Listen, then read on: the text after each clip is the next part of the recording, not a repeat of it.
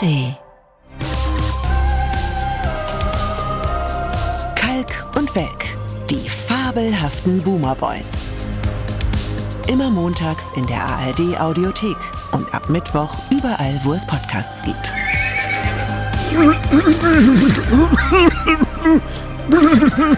Wunderbar.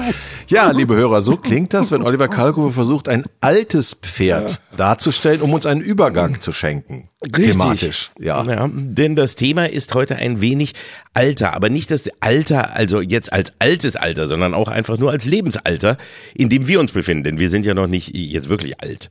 Nein, aber wir haben äh, tatsächlich sehr jung. viel äh, Post, hätten wir äh, Älteren früher gesagt, erhalten im Laufe der Monate.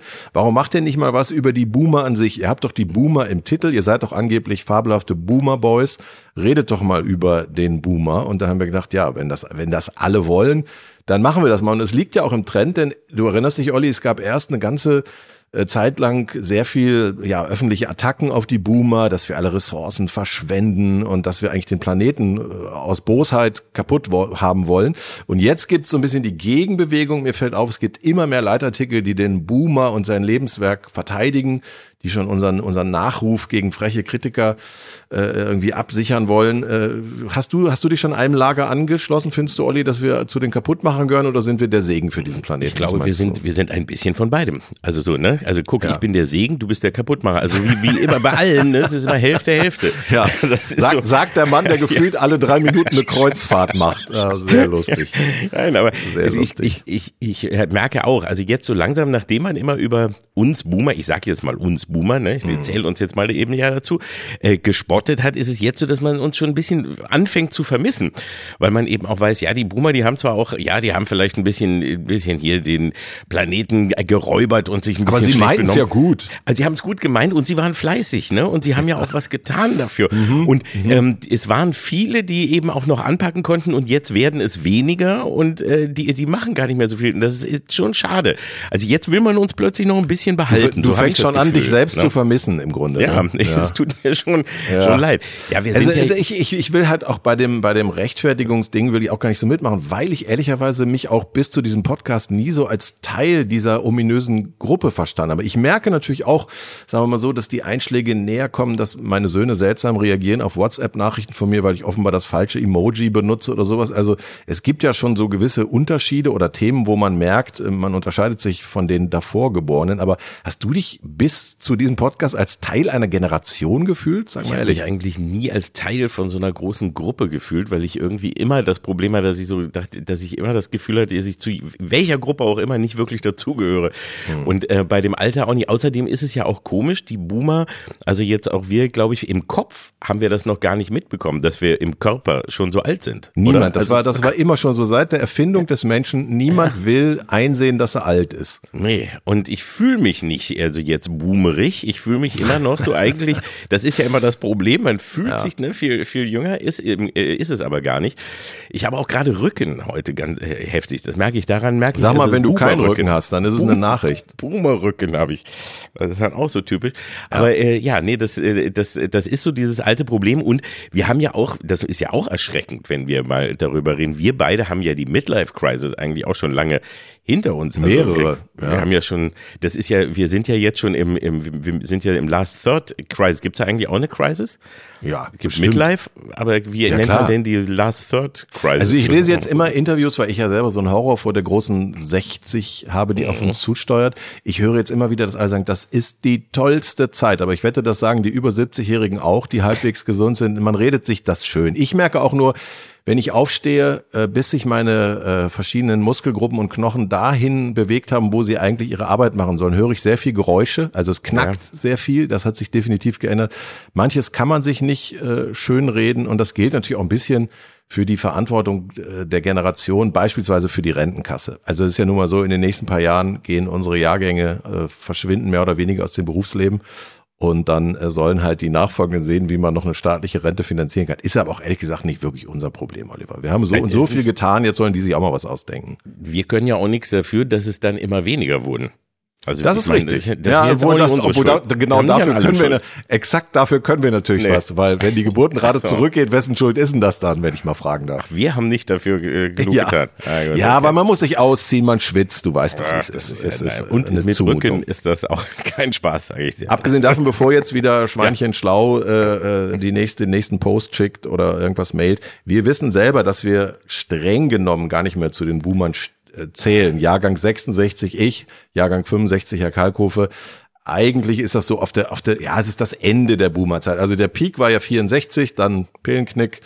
Also wir sind so, wir sind so Late Boomer. Wir sind, wir sind späte Boomer sozusagen. Ja, ach, ich glaube, aber man kann sich, man kann uns noch zu den Boomern gehören. Aber wir, wir können da ja vielleicht mal äh, jemanden fragen, der sich damit auskennt. Ja. Was hältst du davon? Das haben wir noch nie gemacht, weil eigentlich ja. lebt dieser Podcast davon, dass zwei Leute, die sich mit nichts auskennen, genau. über die Welt reden. Heute haben wir mal gesagt, wir holen uns, wenn wir schon über den Boomer an sich reden, den deutschen Generationenpapst rein, der gerade ein wunderbares Buch geschrieben hat, nämlich Abschied von den Boomern. Es ist der äh, großartige Soziologe Heinz Bude. Herzlich willkommen in unserem Podcast, Herr Bude.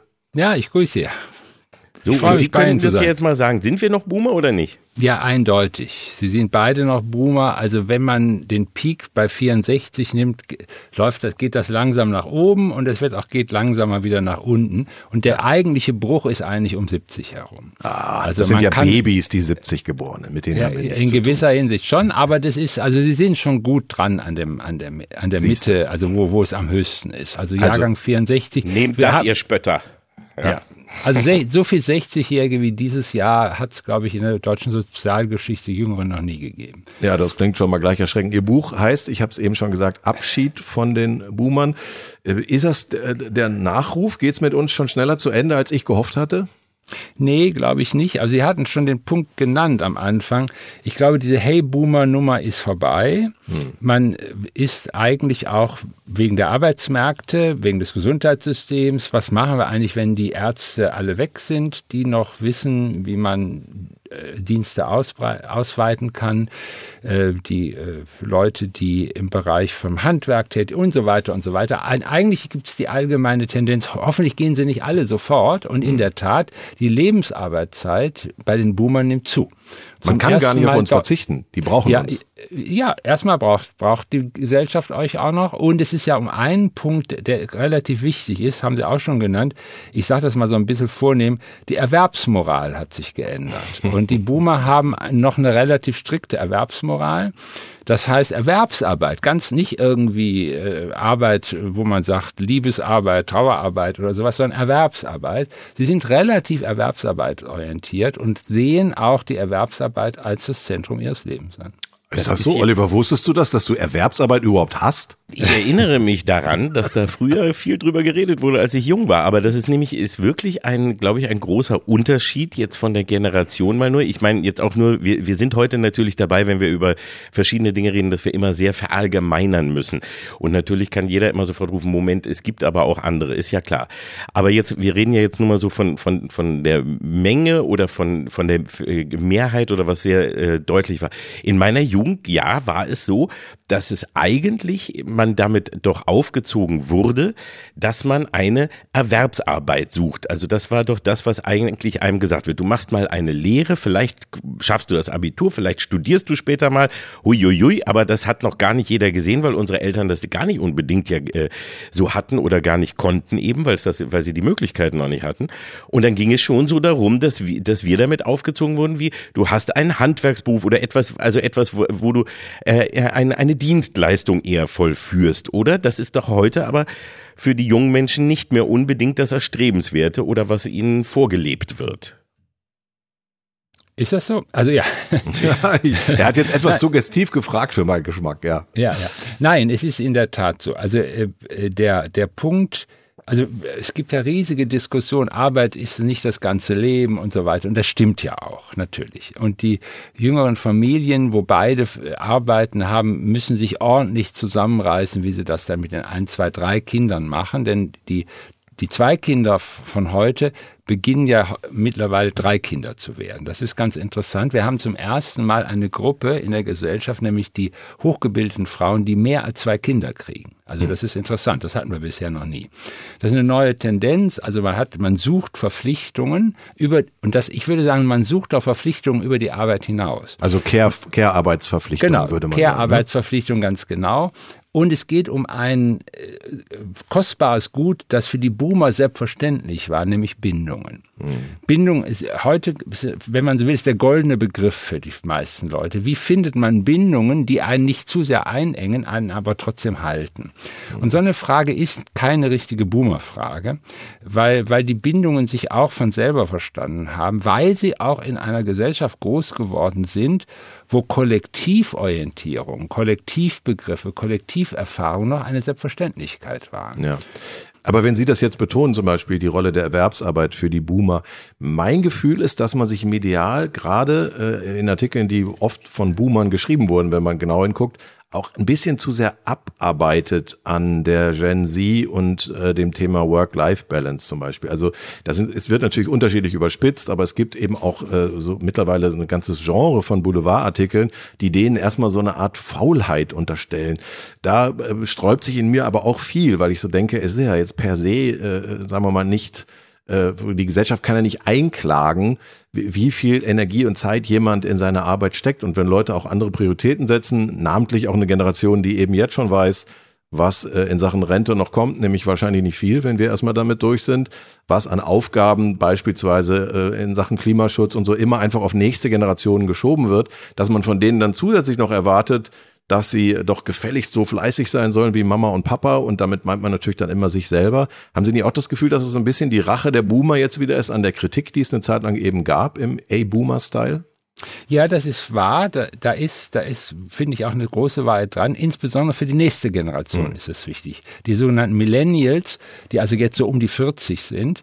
Und das würde ich auch ganz positiv sagen, dass die eigentlich in der Pandemie ihre erste große Bewährungsprobe, ich würde sagen, bestanden haben. Hm. Die waren hart am, am, am, Nervenzusammenbruch mit den zwei Kindern und mit ähm, Homeschooling und Home, äh, Home Office und was weiß ich nicht alles. Und sie haben das eigentlich, muss man wirklich sagen, das ist noch gar nicht so richtig gesagt worden, Gesellschaft. Die haben das ziemlich gut gemacht. Fand ich auch. Und das ist interessant, dass man hier, aber das ist ja auch schon, wenn Sie so wollen, eine Leistungsbeurteilung, die ich jetzt abgebe. Ihr habt es gut gemacht.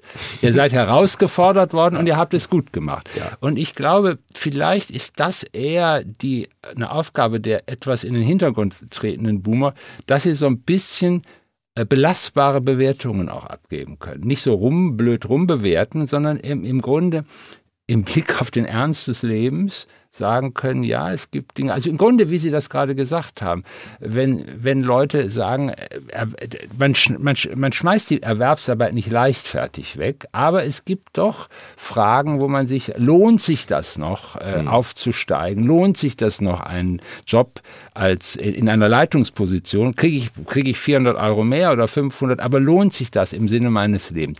Das hat Probleme, wenn Sie das etwa sehen, wir, wir haben ein großes Problem äh, in den Schulen, was die Direktorinnen und Direktoren betrifft. Das wird kein Mensch mehr machen. Und wir wissen relativ, und die Wissenschaft weiß relativ genau, die Lernatmosphäre einer Schule wird von oben bestimmt. Mhm. Also das, der, der, der Direktor, Direktorin ist sehr, sehr wichtig, was für eine Lernatmosphäre an einer Schule herrscht.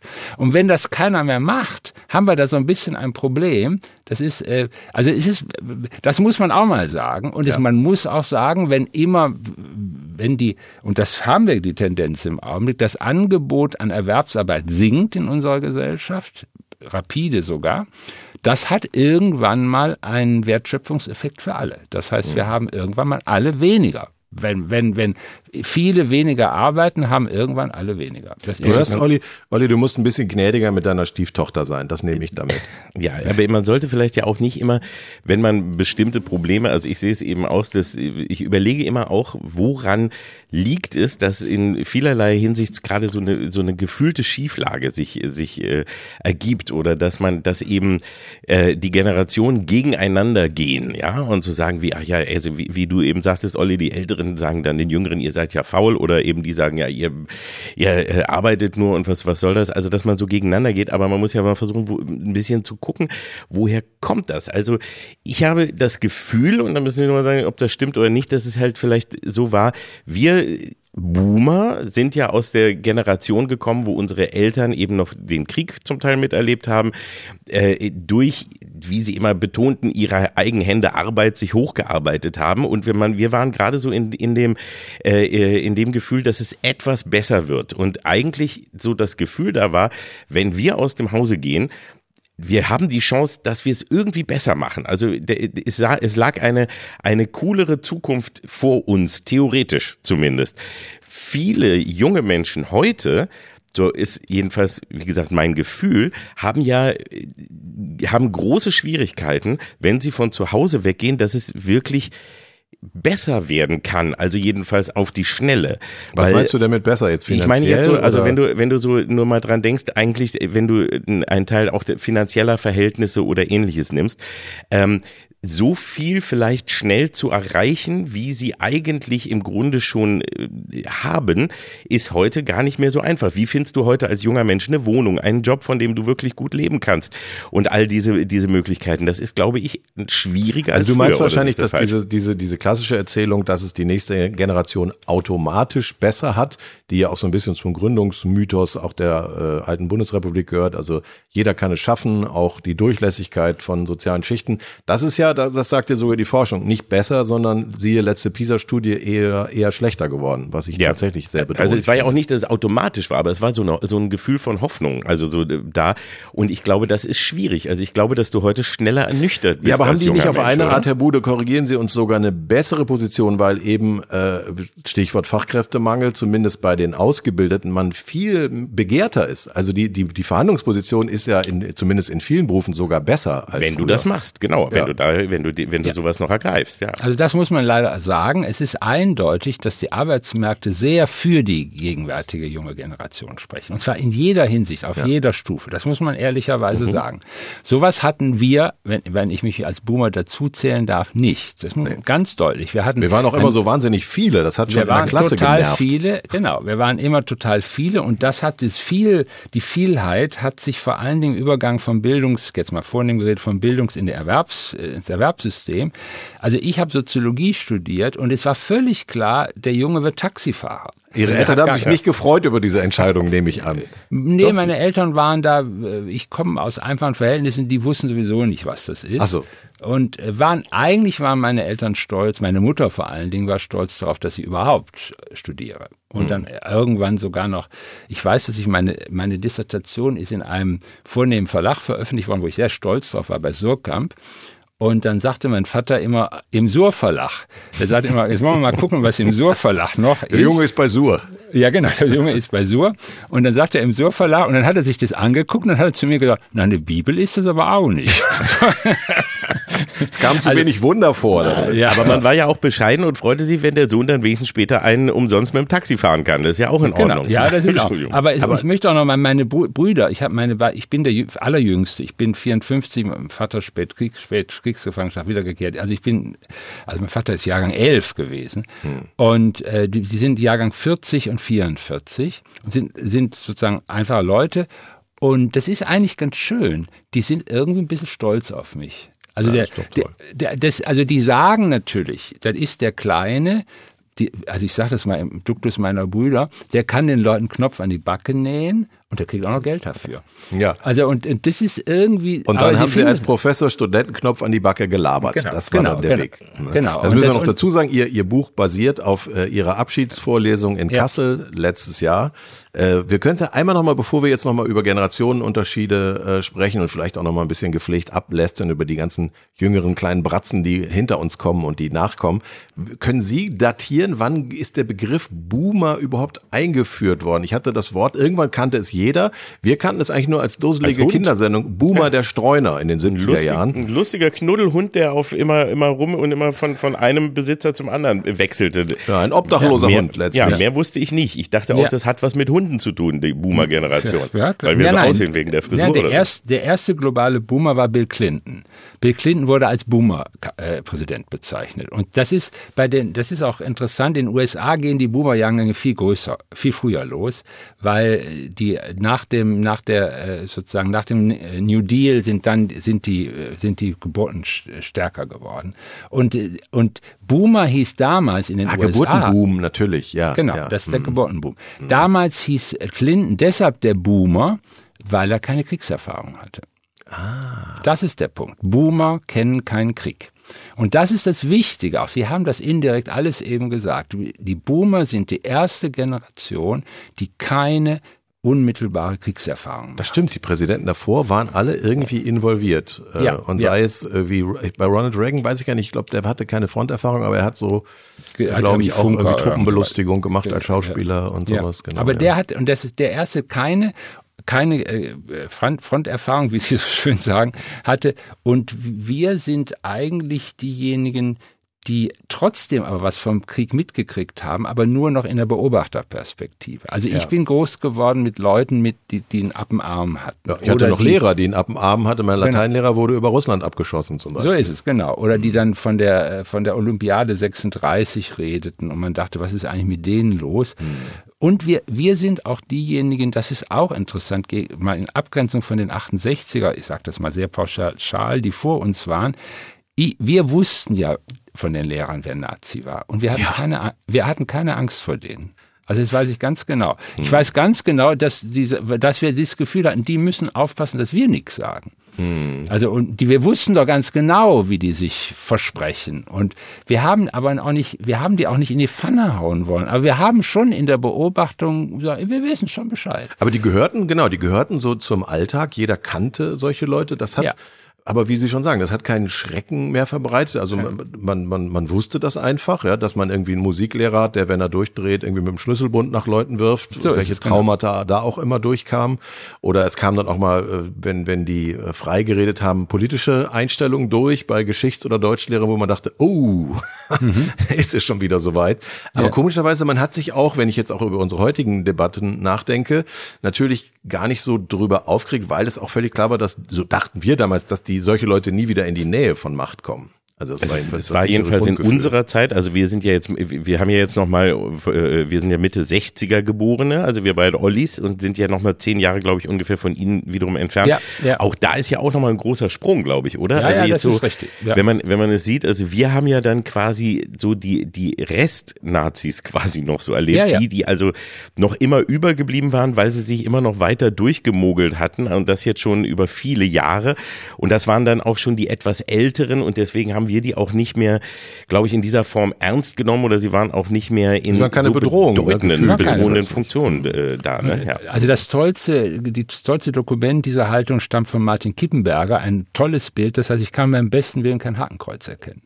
Also so, das, das ist so dieses, das ist äh, und äh, das, das ist diese Haltung. Jetzt come on, come on. Wir wissen schon, was hier Mist war. Naja, und der Unterschied zu den 8, Entschuldigung, der Unterschied zu den 68 ist natürlich genau der, dass die sich vor allem definiert haben durch dieses Abarbeiten an einer Generation, die ja. das, die die Debatte darüber vollkommen verweigert hat. Genau. Wir waren dann ja, Sie waren dann schon wieder ein Stück weiter, wir waren sogar noch mal zehn Jahre weiter. Und äh, ich war auch äh, extrem geschichtsinteressiert und habe in meinem Zivildienst im Altenheim immer versucht, äh, Leute in Gespräche zu verwickeln. Gerade bei den älteren Herren, die auch selber am Krieg teilgenommen haben, hat man da natürlich auf Granit gebissen, weil niemand darüber gerne reden wollte. Aber wir haben nicht diese Kämpfe gehabt wie die, die 68er davor. Fand ich in Ihrem Buch ganz interessant. Ich habe das Gefühl, die 68er mögen Sie auch nicht komplett. Ne? Also Sie, Sie, Nee, kann man Sie, schon sagen. Sie finden die historischen Verdienste von denen okay, aber das sind für Sie so ein bisschen die Besserwisser unter den Generationen. Ne? Ja, absolut. Absolut. Das sind die Leute, die immer nur Korthosen anhatten und irgendwie einem erzählten, man solle irgendwas schreiben über die geheimen Verführer der Werbung. Und dann hat man das halt geschrieben und hat gesagt, na ja, ich meine, es ist jetzt nicht so, als ob wir das nicht vorher gewusst hätten und dass es ein Lernziel sei, Werbung zu durchschauen und so weiter. Also wir, wir, wir waren ja auch die Generation, die Werbung toll, zum, also wenn Sie so wollen, künstlerisch toll. Charles ja. Wilp, einer der ganz großen Werber in der Bundesrepublik, der auch die Kampagne dann, die frühe Kampagne für Willy Brandt gemacht haben, das fanden wir ja alles irgendwie Natürlich, gut. ich meine, also ich sowieso, weil mein Vater eine Werbeagentur hatte. Ach so, ja, stimmt, der Vater war ja. Hab davon gelebt indirekt. Genau. genau. Ja. Die, Wurst, ja. die ganze Wurstindustrie heute, die wäre am Boden, wenn es die nicht gegeben hätte damals. Die, die Würstchenindustrie, genau. Aber darf ich noch eine Sache mit der Nazi-Sache sagen, weil es, vielleicht ist das schon ganz interessant. Also ich bin schon aufgewachsen, Leuten 68er haben mir sowas erzählt wie Faschismustheorie. Also das hat alles was mit dem Großkapital zu tun und so weiter, mit den Nazis. Und ich habe das noch nie, ich habe das noch nie geglaubt. Und dann sehe ich zum ersten Mal Filme in den 80er Jahren, die mich richtig fertig gemacht haben den Hitler-Film von Süberberg, Pasolini, 100 Tage und und ich merkte plötzlich, vielleicht hat Faschismus gar nichts mit Interessen, sondern mit Wünschen zu tun. Mhm. Und das ist so eine Entdeckung, das ist, glaube ich, eine Boomer-Entdeckung. Die Entdeckung der Wünsche, die hinter dem Nationalsozialismus und hinter dem Faschismus stehen. Mhm. Und das als ein Erschrecken zur Kenntnis zu äh, nehmen und zu sagen, ja, aber jetzt wissen wir gar nicht so richtig weiter, wenn es ja. die Wünsche sind und nicht die Interessen. Und das ist eine typische Boomer-Erkenntnis. Das sind so Fragen, die man sich ganz aktuell leider äh, viel öfter stellen so muss. Die wir viel öfter stellen müssen, ja. Und, und mhm. was aber auch dabei spannend ist, ist, und das ist auch ein Punkt natürlich, wir, wenn wir jetzt eben gerade sagten, die also nochmal zehn Jahre später geboren sind, also Mitte der 60er oder an die 70er heran, waren dann ja auch eben Menschen, die mit den mit den äh, Menschen, die wieder im Krieg gewesen sind oder noch Altnazis waren oder so, nur so, sag ich mal, in zweiter Linie, also mit den Großeltern dann eher schon äh, zu tun hatten ja. und ja. das nicht mehr so ähm, bewusst mitbekommen haben und sehr viel dann durch die Medien eigentlich erst. Also ich weiß zum Beispiel auch, dass eine meiner ersten Erfahrungen, die mich wirklich emotional berührt hat, dann die Serie Holocaust war, ja. die ja in Deutschland so ein, äh, eine, ein, ein absoluter Erweckungsmoment ja in gewisser Weise war, weil zum ersten Mal emotional nachfühlbar so eine Geschichte für alle gezeigt wurde. Vorher war das ja Theorie, die wir eben, wenn aus dem Unterricht kannten oder ähnliches, und jetzt hat, hat man sie zum ersten Mal gespürt. Welche Rolle spielten da auch die Medien und die Filme und das Fernsehen zu der Zeit gerade bei, bei diesen äh, Gefühlen und Entdeckungen?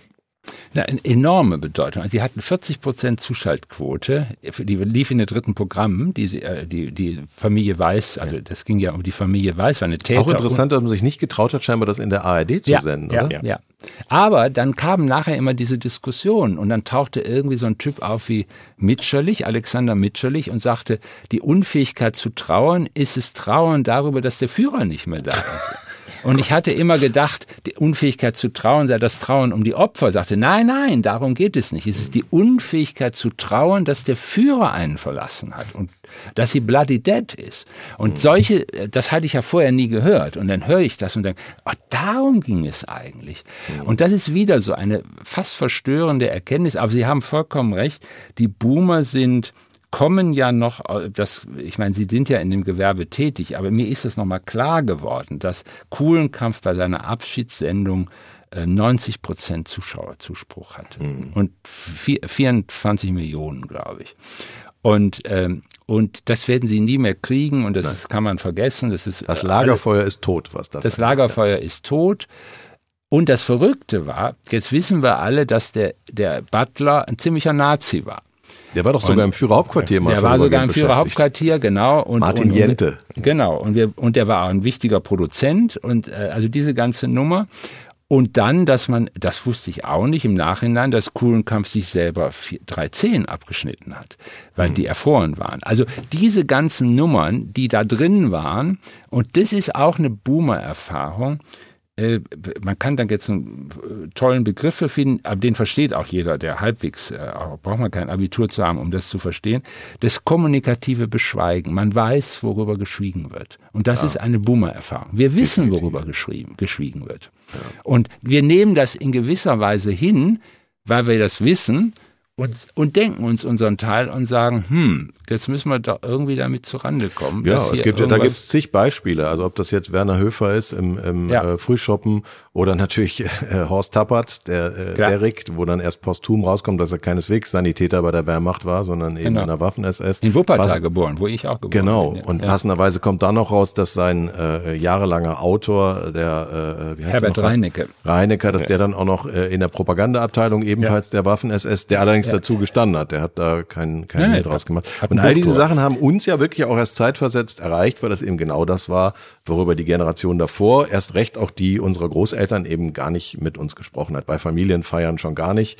Äh, aber wo, wo Sie gerade coolen Kampf ansprechen, das fand ich auch in Ihrem Buch ganz interessant. Also, weil man versucht ja dann auch immer so ein Wir-Gefühl, was ja immer ein Konstrukt ist, irgendwie an Beispielen äh, irgendwie durchzudeklinieren. Fernsehen ist für die Boomer schon in jedem Fall extrem prägend, ne? Absolut. Über Fernsehserien, also Bonanza bis hin zu äh, Holocaust und natürlich das, der Samstagabend äh, dann manche erinnern sich auch noch an die Musik, die ganze Maigret-Serie, die im ZDF lief und dann hatte man diese Musik, Rupert Davis spielte da die Hauptrolle. Das können Sie alles abfragen bei mhm. Boomern. Also genau. vielleicht ein bisschen bei Ihnen nicht mehr, muss man ein bisschen älter sein, aber wir wahrscheinlich. Haben, wir, wir haben andere Serien, über die ja, wir uns ja, genau, genau, das ist auch das Flip Flipper und so weiter. Ja, das also, funktioniert genau. immer noch, glaube ich, ja. auch. Das ist ja auch einfach, weil es so wenig gab, hat man die Sachen geguckt und aufgesogen und da kannte man wirklich jede Melodie. Das wird man in 20 Jahren oder in 30 Jahren mit den, mit den äh, Damen von, mit den jungen Menschen von heute später nicht mehr spielen können. Das wird ja. schwierig werden. Ne? Dass man ja, ich an dieser Stelle mal gerne erzähle, ich habe neulich mit Erschrecken festgestellt, dass wir im Team der heute Show einen wirklich hervorragenden jungen Autoren haben von Mitte 20,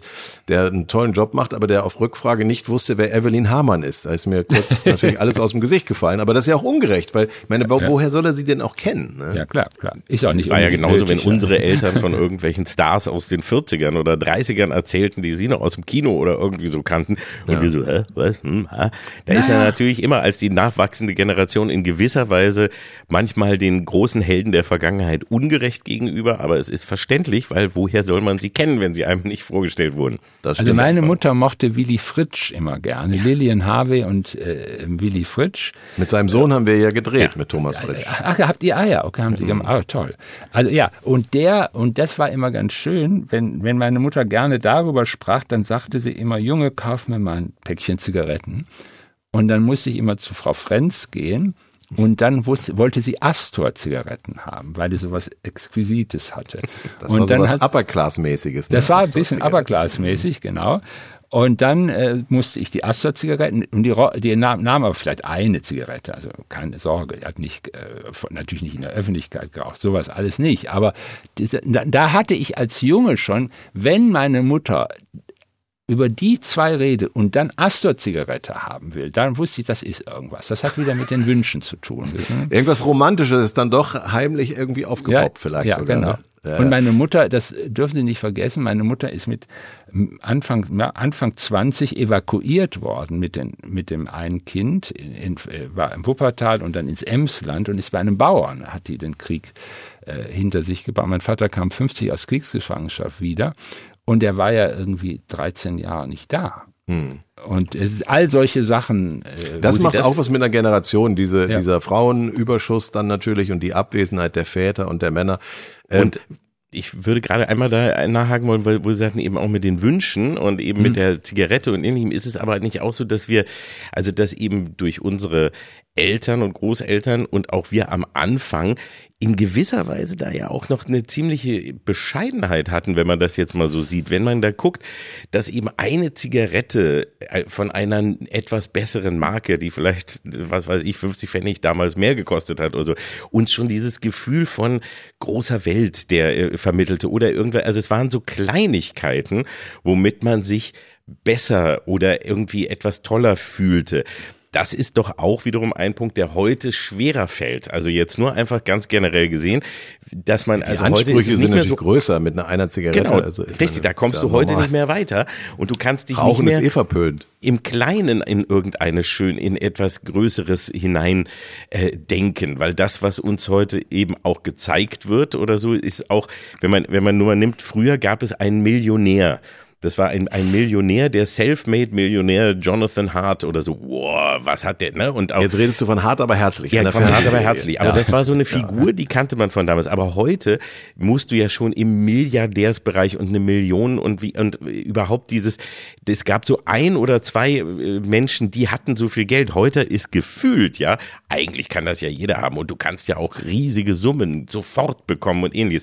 Das hat ja auch die Gesellschaft dadurch sehr stark verändert, oder? Also jetzt ganz Ja, generell. Ja, aber ich würde das mit dem Rauchen, die übrigens, die, die Mitarbeiter von mir rauchen viele wieder. Ne? Kommt Also wieder, so, ne? Ja, Ah, kommt wieder, rauchen kommt wieder. Und das hat eine erotische Seite. Also Aha, ich weiß Herr Bude, noch, jetzt wird's aber mal endlich privat hier. ja, ja, das hat, ja, genau. Und zwar war das so, ich habe den 68ern nie nachgesehen, dass sie nicht gut rauchen konnten. Also Was heißt denn wir- nicht gut? Ja, das sah alles so doof aus. Hm. Und also wenn Sie mal sehen, wie Yves Montand eine Zigarette, Ja, cooler geht's nicht. Ja, Oder Steve McQueen. oder Steve McQueen oder Charles Aznavour auch noch. Also Robert. und und dann, ja und dann sagte man, das muss man können. Das muss man können und das hat natürlich die Seite eine Zigarette ist der Beginn oder die Zigarette hinterher und so weiter und so Naja. weiter. Und da Deswegen dachte sieht es auch komisch aus, wenn Kalkofe versucht zu rauchen. Haben Sie das mal gesehen? Nee, hab ich noch nie Im Rahmen seiner unserer beiden Kinofilme, die wir mal gemacht haben, musste er rauchen und nach, man sah nach einer Sekunde, dass dieser Mensch in seinem ganzen Leben noch nie geraucht hat. Ja, und dann kriegte ich das immer vorgeworfen. Das ist immer so ein Trauma, dass ich mit mir rumschleppe. Das mir immer gesagt wird, du bist sogar zu doof zum Rauchen. Das hat halt mit Erotik zu tun, Olli. So erklärt sich das ja von selber. Deshalb einfach, alles klar. Aber sagen Sie Wissen mal, bevor wir, ja, Entschuldigung, machen Sie Nee, mal wer, wer, nur eins sagen, wer wirklich auch ganz toll rauchen konnte, war nicht so sehr Helmut Schmidt, sondern Willy Brandt. Willy Brandt hatte die Fähigkeit des lässigen Rauchens. Ja. Gibt es da eigentlich schon mal so eine so ein Ranking, dass wir das vielleicht Der müsste man das mal aufstellen? Die die zehn größten, Raucher. das wäre doch auch Ja. eine schöne Sendung für RTL oder so die oder die 100 besten Raucher. 100 coolsten Raucher. Das Ja. Ranking. Gut, gut. Ja, ich finde. Rauchen total interessant, weil es ist Aber Sie ja machen es selber nicht. Nee, ich habe nie geraucht. Okay. Ja. Ich, hab, ich, ich fange das gar nicht erst an. ich auch gut, aber es ist nein, ich fange das erst gar nicht an, habe ich gedacht. Ja, Und ist auch richtig. das ist übrigens so, das war früher noch so, man durfte den Leuten zwei, drei Fragen stellen. Äh, wie viel Uhr ist es? Wo ist die, äh, wie heißt die Straße? Ja, weiß ich jetzt nicht mehr. Und äh, die dritte, haben sie Feuer? Ja, Das sind die drei so kam man ins Gespräch. Das sind die drei elementaren Fragen. Aber hieven wir uns doch noch mal ein bisschen auch in die Jetztzeit, was ich ja interessant finde, und das ist aber auch nur ein Gefühl. Sie können mir sagen, das ist völliger Schwachsinn. Ich habe das Gefühl, auch wenn wir ja ständig solche Debatten wie die über die Gen Z führen, über die Boomer und was uns alles unterscheidet, mein Gefühl ist, dass zwischen den Generationen, also Eltern und ihre Kinder, das kann ich auch in meiner eigenen Familie beobachten, die ähm, oberflächlichen Unterschiede eher kleiner werden im Vergleich zu früher. Ich habe das Gefühl, dadurch, dass eben keiner mehr alt sein will und Omas bunte Leggings tragen, statt wie zu unserer Zeit alle eine Kittelschürze und plus Handtasche, wo immer ein Erfrischungstuch drin war. Heute besetzen Senioren, wie wir alle wissen, die guten Geräte im Fitnessstudio und reisen um die Welt die ganze Zeit, also viele jedenfalls. Äh, Wir hören die gleichen Musik wie unsere Kinder ungefähr, zumindest versuchen wir das eine Zeit lang. Wir tragen Hoodies und T-Shirts. Äh, Ein Mann ohne Hut und ohne Anzug früher, das war ja quasi schon, das ist ja die, die das wäre ja ein Skandal. Also vom Jogginganzug will ich jetzt gar nicht reden. Also auf eine Art haben sich doch, während wir immer mehr über Generationen reden und ihre Unterschiede, haben sich die Unterschiede doch auch ein bisschen, äh, also sind doch kleiner geworden, oder täuscht mich das? Ja, ganz eindeutig, sogar bei den, beim Musikgeschmack und so weiter. Also das ist, man geht in die gleichen Konzerte teilweise. Ich würde aber Was die Kinder hassen müssen, oder? Ja, ich finde ja. Also und ich finde auch, dass in einem Punkt ich doch meine ge- eigene Generation schwer kritisieren muss. Also diese ganze Informalisierung des Auftretens, die Informalisierung des sich Anziehens, das mag ich alles überhaupt nicht. Ich finde, jetzt kommt, also meine Frau sagt, du bist jetzt in dem Alter, äh, also ich werde ich werde ba- 70 jetzt. Du sollst jeden Tag einen Anzug anziehen. Ich meine, ich habe das immer schon gemacht, weil ich das für mein Amt, ich bin ja Professor, ich meine, da muss man ja Sie repräsentieren ja was. Ja. Genau, genau. Das ist auch mein Job. Also ich, die sollen an mir erkennen, wie man was weiß. Und äh, und da, und und das finde ich manchmal, also oder auch wenn die für Frauen, also was sollen die denn anziehen, was wenn sie in diese Geschäfte mit den hochpreisigen Sachen, das ist alles was für 25-Jährige oder für Frauen, die irgendwie sich äh, sozusagen kein kein Steak mehr essen wollen oder so. Geht und mir das- ganz da, genauso. Ich gehe manchmal in Klamottenläden rein, gucke mich einmal um und denke, ah, auch wieder nur Kinderklamotten. In So ist Anführungsstrichen, genau. gehe direkt Das ist, ein, das ist raus. ein generell, finde ich, sehr, sehr großes Problem momentan. Das ist auch so dieses frühere, wie ich gehe mal raus shoppen stoppen, macht gar keinen, also gibt für mich überhaupt gar keinen Sinn mehr und auch für viele, viele Menschen, finde ich mal, unserer Generation nicht mehr, weil auch selbst in den großen Nobelkaufhäusern und ähnliches, du bekommst nur noch wirklich Sachen für sehr junge, sehr schlanke und sehr reiche Menschen. Also man hat auch da so eher das Gefühl von, das sind die Kunden, die wir haben wollen und man hat so das Gefühl von, ja, aber äh, wir alle, die wir hier draußen rumlaufen, die ich hier sehe, davon ist nicht einer wirklich der, der eigentlich zu eurem, zu eurer Kundschaft, die ihr euch vorstellt, passt. Also das finde ich auch eine Beobachtung, die mir immer ein bisschen Angst macht, dass ich so Aber denke, Bude, was, hm, was Sie gerade ansprechen, ist ja, wenn ich Sie richtig verstanden habe, Ihnen sind wir alle ein bisschen zu lässig und zu luschig angezogen. Ja, Sie, wün Sie ja. wünschen sich eine, eine, also eine Rückkehr. Also wir, wir sollen wieder rumlaufen wie in so einer Folge von, wie hieß das noch, diese tolle Mad Men. Serie? Mad Men. Mad Men. Ja, Mad da haben Men alle halt- geraucht und die Männer hatten Anzug, immer Hüte genau. Anzug Mad- mit, schön, Mad- einen schönen Mad Men, Anzug mit Krawatte und Zigarette in der Hand. Wunderbar, Madman war wunderbar. Nein, ich finde nur, also jetzt mal ganz hart geredet, ähm, zur, en zur Erkenntnis der Endlichkeit gehört, dass man versucht, besonders im Alter Haltung zu bewahren. Und dieses Rum, also so, ich meine, das ist das harte Boomer-Thema wird, wenn wir in die, alle in die Phase der Hochbetagtheit kommen. Da sind wir nämlich wieder zu viele. Das wird hart werden. Nicht nur wegen des Geldes, sondern wer, wer wird uns versorgen? Und da wird man, das sage ich ganz hart, da muss man Haltung.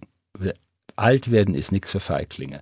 Und da muss man sich schon mal so langsam drauf vorbereiten. Um seine Also, Würde zu bewahren. Um seine Würde zu bewahren, ganz genau. Und das was hätten, was Sie man da für Tipps an zehn Jahre nach Ihnen Geborene? Sollen wir jetzt Gescheit- schon vor allem Kalkofe an- gucken? Wir, die, die, zu, Ja, die wir Hörer sehen ihn ja nicht, aber dieses schwarze, komische, schluffige Ding da, das geht ja schon mal gar Ja, nicht. komm, ich du nicht- hast jetzt auch nicht gerade da, ich sehe bei dir auch keine Krawatte. wenigstens. Entschuldigung, was? Ich habe wenigstens eine Strickjacke aus Ich habe edlem auch eine Material. Strickjacke, ich habe auch eine Jacke. Guck, Also ich gucken Sie mal hier, ich habe hier so ein Polunder ist schon mal ein das stimmt. Ne? Äh, Aber ein Und ein gescheiter Hemd. Polunder. Ein Gescheit, was ist Polunder. gescheit? Der Baumwollanteil muss gescheit sein, oder? Nee, also das ist ein englischer. Also da müssen Sie sich Ah. einfach mal ein paar Gedanken machen. Ne? Ja, da haben Sie recht. Und, Aber- und ich, ich finde, nee, und wir sind ein Drittel, ein Drittel der Bevölkerung. Und das ist ein riesiger Markt. Und ich finde, also wenn man, wenn Sie schon diese Boomer-Serie hier machen, müssen Sie sagen, Boomer ist, wir, die, man ändert sich ja im Leben. Es gibt ja eine Metamorphose auch einer Generation. Warum Mit soll Glück man im Alter, ja. und ihr, wenn, genau. Und warum soll man im Alter nicht mal sagen, nee, ich mache das jetzt mal ein bisschen anders. Ich bin mal ein bisschen so. Also, Sie finden, wir sollten mit Style gehen, habe ich Sie richtig in verstanden? gewisser Weise schon. Und man, Sie kaufen doch auch nicht mehr eine Flasche Wein für sieben Euro. Richtig. Das ich ist wohl also, wahr. Ja, also, Nein, also- und dann, dann äh, tun sich doch da- dazu anziehen. Machiavelli hat sich noch eine richtige, wenn er wichtige Bücher gelesen hat, hat er sich umgezogen. Hm. Das muss man sich mal klar machen. Und das ist nicht nur ein Witz. Ne?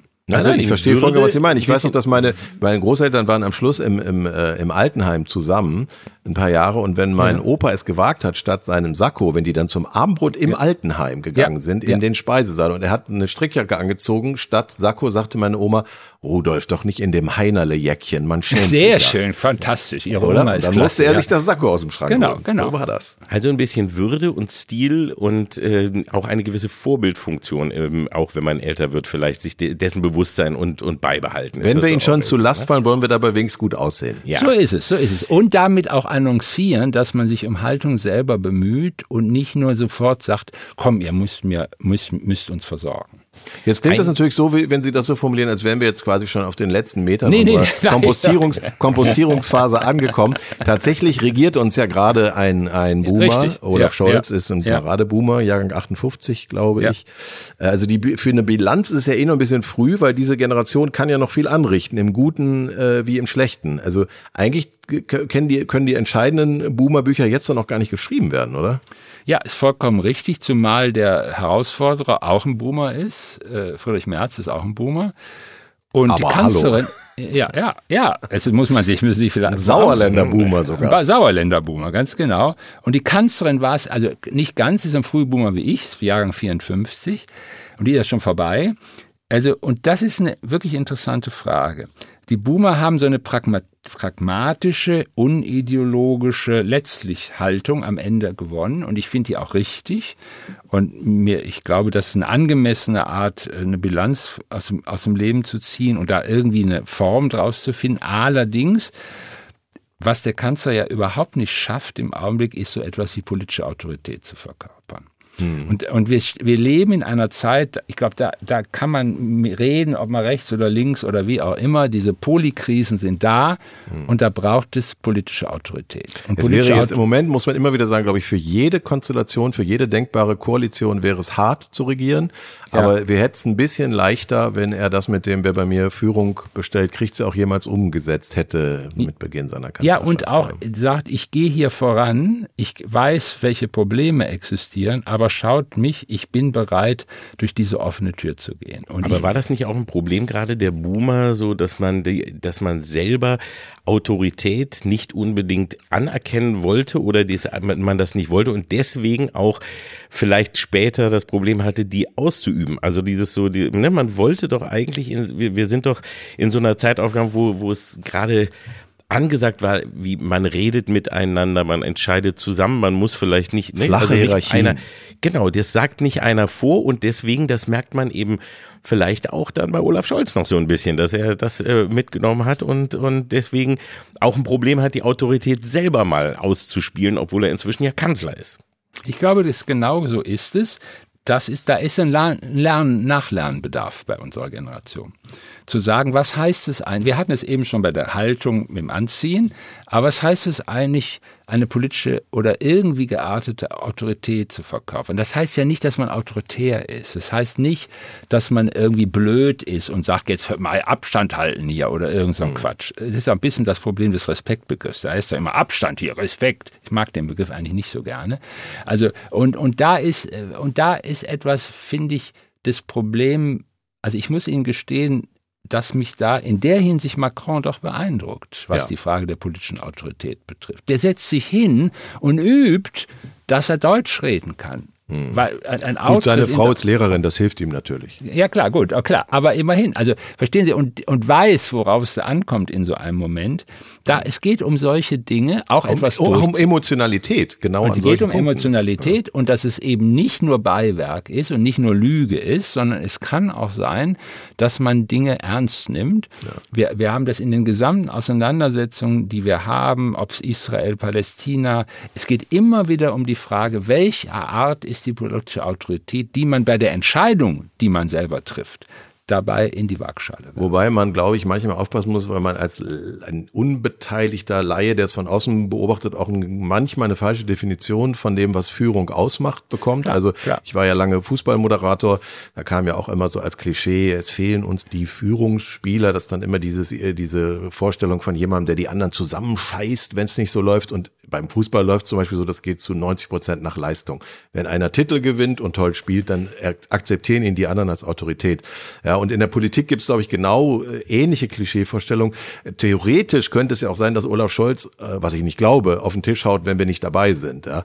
Ich glaube, das Problem, das Problem von ihm ist neben den, den allgemeinen Boomer-Problemen, die wir gerade angesprochen haben, dass er in einer sehr speziellen Konstellation jetzt als Kanzler ja, vorsitzt, die sich gegenseitig ausbremst, weil diese Parteiprogramme, wenn man sie übereinander legt, möglicherweise gar nicht hätten zusammengehen das dürfen. Das ist auch die fehlende sein. Emotionalität, die du eben sagtest. Also ich glaube, es geht ja nicht, Autorität ist ja eben nicht, wie du sagtest, nicht auf den Tisch hauen unbedingt, sondern eben auch das nach außen vermitteln. Das ist halt ein bisschen das Problem. Ja, und auch den Bürgern erklären, dass man Kompromisse ja, eben aushandeln muss richtig. und erstreiten muss und dass das auch gerade ein bisschen das Wesen der Demokratie ist. Ne? Also Aber wenn du das nicht vermittelst, dann hast du nee, nee, wieder ein Genau das ist der Problem. Punkt. Er schafft es, er schafft es, das nicht zu vermitteln. Also ich meine, sie haben es zwei Winter geschafft, äh, die deutschen Wohnungen und Häuser warm zu halten und ich erinnere nur daran, wie viele Experten und Unken und auch Profis, was unsere Abhängigkeit vom russischen Gas angeht, gesagt haben, das wird eine Vollkatastrophe und das kann gar nicht klappen. Und zumindest aus dieser Abhängigkeit sich zu lösen, war schon ein Erfolg, aber der ist eben so unterirdisch kommuniziert worden durch die ganzen Streitfälle, die danach kommen, dass niemand mehr darüber äh, redet und dass das gar nicht mehr vorkommt im öffentlichen Bewusstsein. Daran sieht man, wie wichtig Kommunikation eben ist. Gleichwohl ist es natürlich auch nicht nur Kommunikation, sondern siehe äh, Handwerk etc., äh, also beim Heizungsgesetz zum Beispiel, auch richtige Fehler. Also man kann auch nicht Klar. nur sagen, es war alles toll und wir haben es nee. schlecht kommuniziert. Nein, aber eine, eine Frage hätte ich wirklich noch, weil nämlich jetzt gerade, wo es um Kommunikation geht, das wollte ich vorhin noch nachhaken. Wir haben ja über dieses äh, kommunikative Schweigen gesprochen, was, mhm. was Sie erwähnten, was die Generation gerade auch vor uns ja besonders ähm, gelernt hatte irgendwie als äh, Gemeinschaft.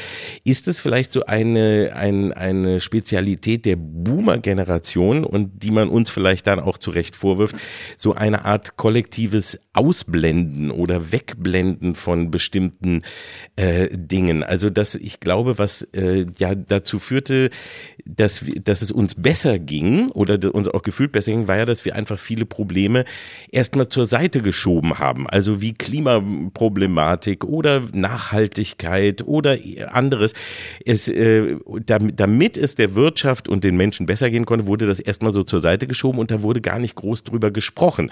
Und die neue Generation, die jetzt nachwächst, merkt plötzlich, hallo, wir haben ja auch andere Probleme. Also eben das eine, da haben wir vorhin drüber gesprochen, wie Work-Life-Balance. Also was ist eigentlich die Bedeutsamkeit des Lebens? Das andere, uh, was bedeutet denn eigentlich, was, was heißt es denn für uns, wenn, wenn äh, die Klimakatastrophe wirklich kommt und wie, wie, wie erhalten wir unsere Erde? Das waren ja Themen, die früher in, äh, zu unserer Zeit eher so ein bisschen zur Seite geschoben werden. Wie, ja, das, das wird schon alles, das geht schon alles. Ist Na, das sehe ich ehrlich gesagt anders. Also ich habe eine sehr lebendige Erinnerung, sogar als eine der wenigen wirklich verbindenden äh, Events unserer gemeinsamen Jugend war doch sowas wie die Atomkraft. ganze Anti-AKW-Bewegung genau. und Waldsterben. Also die Frage ist immer für unsere Generation und auch für die Nachfolge, welche Konsequenz ziehe ich aus der Erkenntnis? Also in Umfragen ist jeder immer zum Beispiel auch für deutlich mehr Klimaschutz. In der Sekunde, wo er in, als Kosten bei ihm ankommt, sieht das schon wieder ganz anders aus. Aber das ist, glaube ich, nicht typisch Boomer, sondern das ist einfach Mensch, oder? Das ist sicher richtig. Äh, allerdings, äh, ich finde ein bisschen, wir sollten jetzt unser Licht nicht zu sehr unter den Scheffel stellen. Da haben Sie recht. Also jetzt, weil, weil eine Punkt, also ich bin, Sie haben es zu Recht gesagt, ich bin etwas älter als Sie. Für mich war schon ein wahnsinnig, äh, man muss ja nicht aus dem, ich kam, ich komme aus eher einer linken Sozialisationsgeschichte. Für mich war das eine große Nummer, festzustellen, dass die Studentenbewegung in der RAF endet. Und ich hatte große Sympathien auch teilweise mit der RAF, aber ich wusste dann irgendwann, es ist eine Mördertruppe. Und das war sozusagen ein wirklicher, ein wirkliche, sozusagen ein, ein, ein Riss in dem, in dem, wie man auf die Welt guckt. Und es gab dann einen berühmten Kongress in Berlin, in dem ich als ganz junger Mensch bei der Tunix-Kongress, der versucht hat, jetzt muss man mal einen Punkt machen. Und das waren die Boomer, die diesen Punkt gemacht mhm. haben. Ich denke auch, dass man erst in der Rückschau erkennen wird, was wir alles geleistet haben für die Gesellschaft. Abschließend würde ich noch mal eine Sache fragen. Äh, wir haben ja eben gemeinsam festgestellt, eigentlich können wir noch nicht so wirklich die Boomer-Bilanz ziehen, weil äh, das geht ja noch ein paar Jahre weiter mit uns an den Schaltstellen der Macht und auch an anderen äh, wichtigen Stellen der Gesellschaft. Wenn Sie aber, wenn wir Sie zwingen würden, abschließend einen Tipp abzugeben. Also bei der, bei der Gen Z zum Beispiel wird wahrscheinlich bleiben, das merke ich an meinen eigenen Söhnen. Sie haben vor vielen Sachen Angst. Die größte Angst, die sie haben, ist, wenn ich zum Beispiel denen sage, sie müssen direkt jemanden anrufen. Das habe ich bis heute nicht verstanden, dass diese jungen Menschen es als eine quasi unglaubliche Belästigung empfinden, einen anderen lebenden Menschen anzurufen. Das ist für die wohl, das ist deren Etikette statt Polunder. Ja. Ähm, was glauben Sie denn, immer so in 30 Jahren, wenn die meisten von uns dann doch Staub sind, ähm, was, was wird man, was wird man sagen? Wird, wird, wird was Positives bleiben oder eher was Negatives? Dieser Podcast wird natürlich bleiben in Erinnerung, klar. Klar, klar. Naja, äh, die, die gesamte Digitalindustrie ist natürlich ein Werk der Boomer. Das wird man nicht sehen. Dürfen uns auch, müssen wir uns auch klar machen. Von Steve Jobs bis hin zu Amazon und in der, auch übrigens in der chinesischen Version, äh, Version auch eher. Also da sind wir, wir sind eigentlich diejenigen, die diese ganzen die Infotainment-Grundausstattung ist eine Boomer-Grundausstattung. Ja, das können wir Infotainment, Olli, ne? Das ja, absolut. Und das ist, das ist ein interessanter Punkt. Aber wir wissen noch, dass es den Unterschied zwischen analog und digital gibt.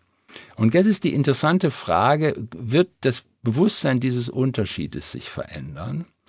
Und äh, was bedeutet das eigentlich? Und da finde ich, hätten wir noch eine kleine Sache, die wir noch erledigen müssen, dass wir auf diesem Unterschied bestehen und sagen, da muss man noch einen Augenblick drüber nachdenken, was bedeutet der eigentlich? Oder um noch und dazu, und da gehören Sie jetzt auch wieder dazu, weil die ganze Frage der Durchsetzung des Digitalen in der Alltagslebenswelt gegenüber Gamifizierung, über Verspielung, also das Spielen mit der, mit der Oberflächenintelligenz ist alles ein spielerisch, der Daumen als Spielelement. Das haben alles wir erfunden. Und das ist toll, ich finde das absolut toll, aber ähm, wir müssen immer auch wissen, ähm, man stirbt.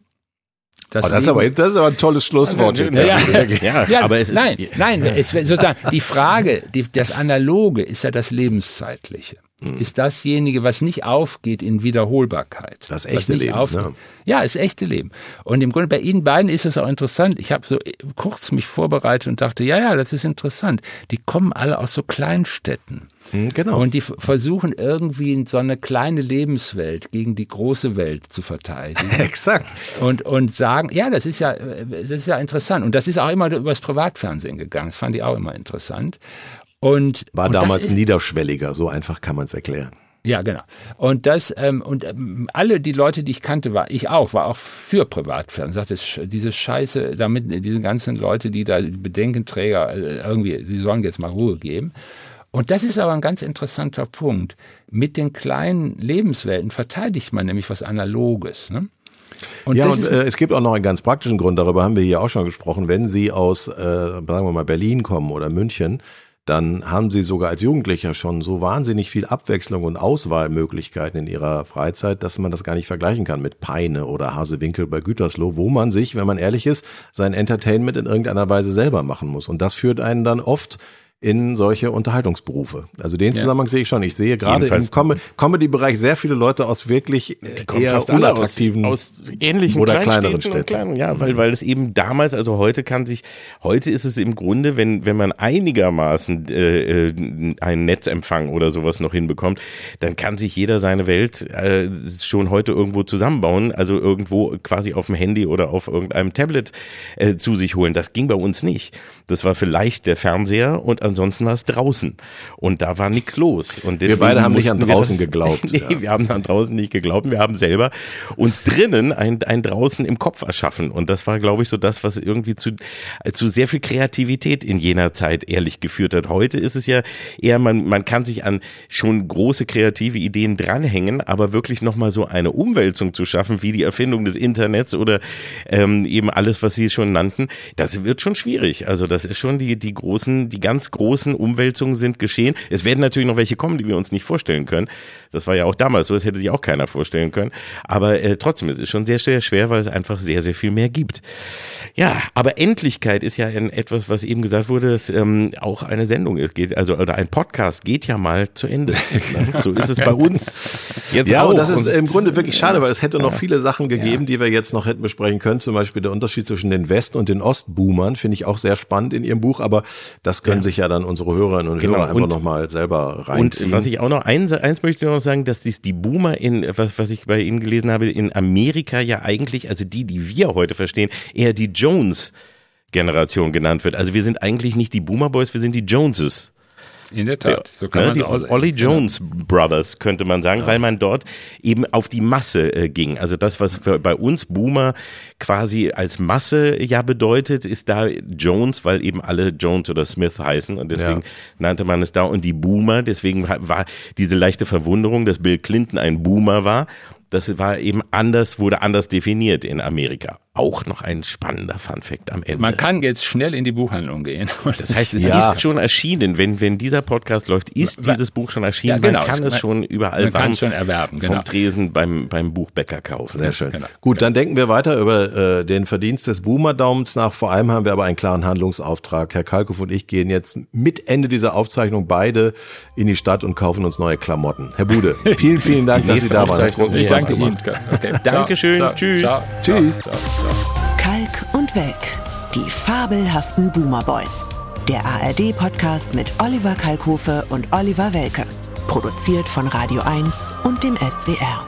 Immer montags in der ARD-Audiothek und ab Mittwoch überall, wo es Podcasts gibt. Hey, hier kommt jetzt noch ein Podcast-Tipp. Wir sind Jan? Daniel Katharina? und wir machen für euch den Bücher-Podcast Eat, Read, Sleep. Bücher-Podcast? Klingt unsexy? Moment, wir machen ja keinen klassischen Ich erzähle euch, was ihr lesen müsst Podcast. Nein. Wir diskutieren über Elfensex im Fantasy-Roman.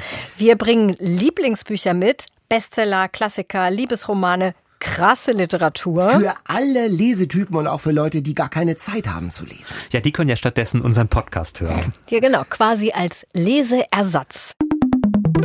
Eat, Read, Sleep. Bücher für dich. Ein Podcast von NDR Kultur. Alle Folgen in der ARD Audiothek.